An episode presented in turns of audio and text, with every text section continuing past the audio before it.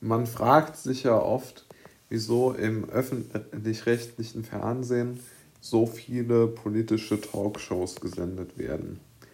Denn mittlerweile ist es ja schon so weit gekommen, dass man sich im Grunde genommen, ja, wenn man jetzt wirklich äh, Fernsehen schauen will und nichts bezahlen möchte dafür, dass man sich da notgedrungen Talkshows, politische Talkshows anschauen muss.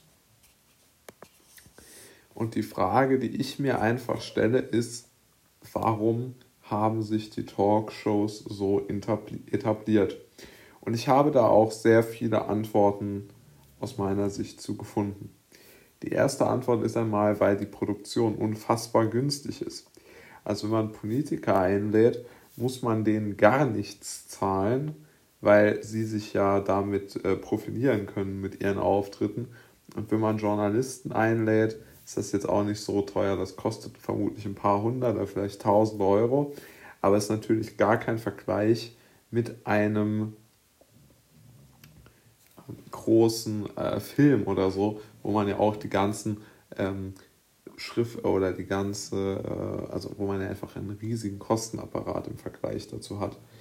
Und was äh, auch noch entscheidend ist, dass alle anderen Bereiche im Grunde genommen für den öffentlich-rechtlichen Rundfunk nicht mehr ähm, darstellbar sind. Ja? Also gegen Netflix, Amazon, und Co. Äh, ist es natürlich unfassbar schwer im Entertainment-Bereich, insbesondere was junge Leute angeht, ähm, konkurrenzfähige Produkte auf den Markt zu bringen.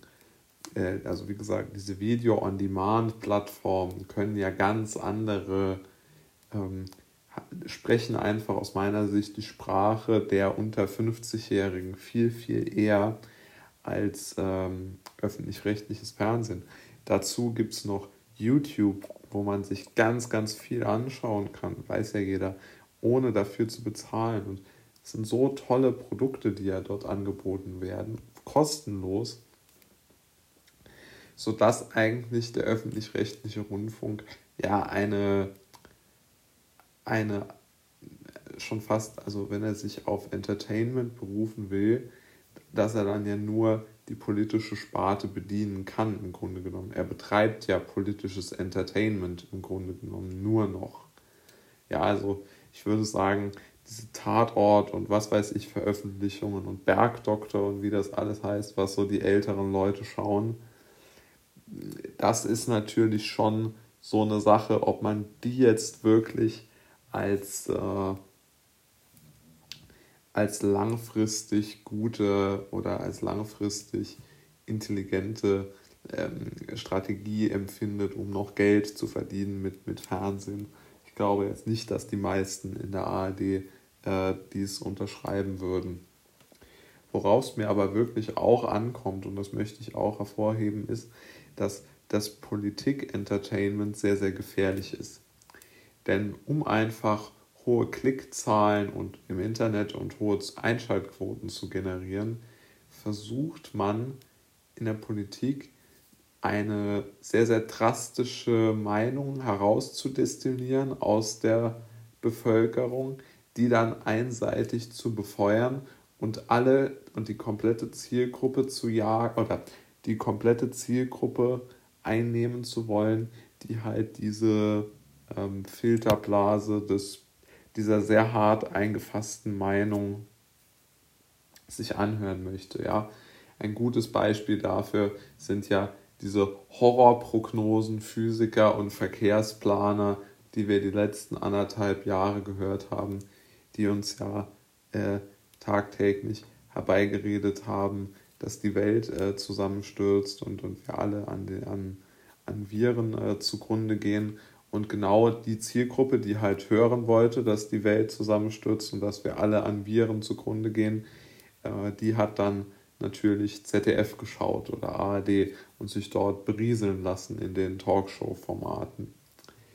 Und eine kritische Berichterstattung oder eine objektive Berichterstattung, die aus meiner Sicht immer kritisch sein muss, ähm, die, der Öffentlich also die ja im, im Auftrag des öffentlich-rechtlichen Rundfunks verankert ist, ist, ähm, die, die, der kann man ja mit Talkshows gar nicht nachkommen.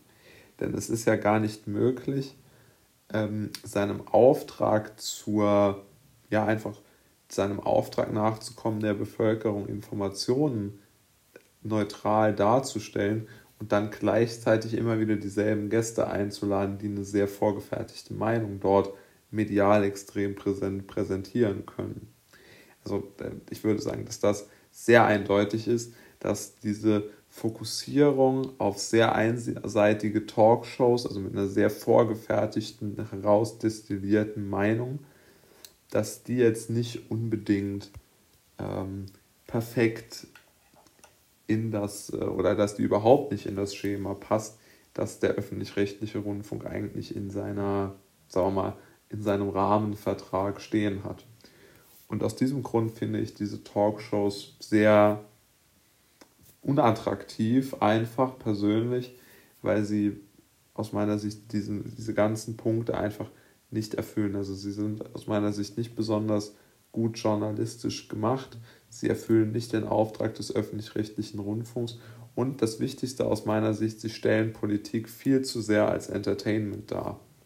In der Politik sollte es ja wirklich noch irgendwie darum gehen, dass man wirklich versucht, irgendetwas zu verändern. Und am besten geht das natürlich vor Ort, wo man lebt, ganz klar, aber halt auch in der großen Politik oder sagen wir mal so in der Bundes- und Landespolitik, die ja die öffentlich-rechtlichen Medien nur abbilden. Aber ich glaube wirklich, dass diese Talkshow-Fokussierung ähm, kein guter Weg ist, um Leute zu politisieren, denn diese Einseitigkeit der Talkshows die ist doch ähm, sehr ähm, befremdlich aus meiner Sicht.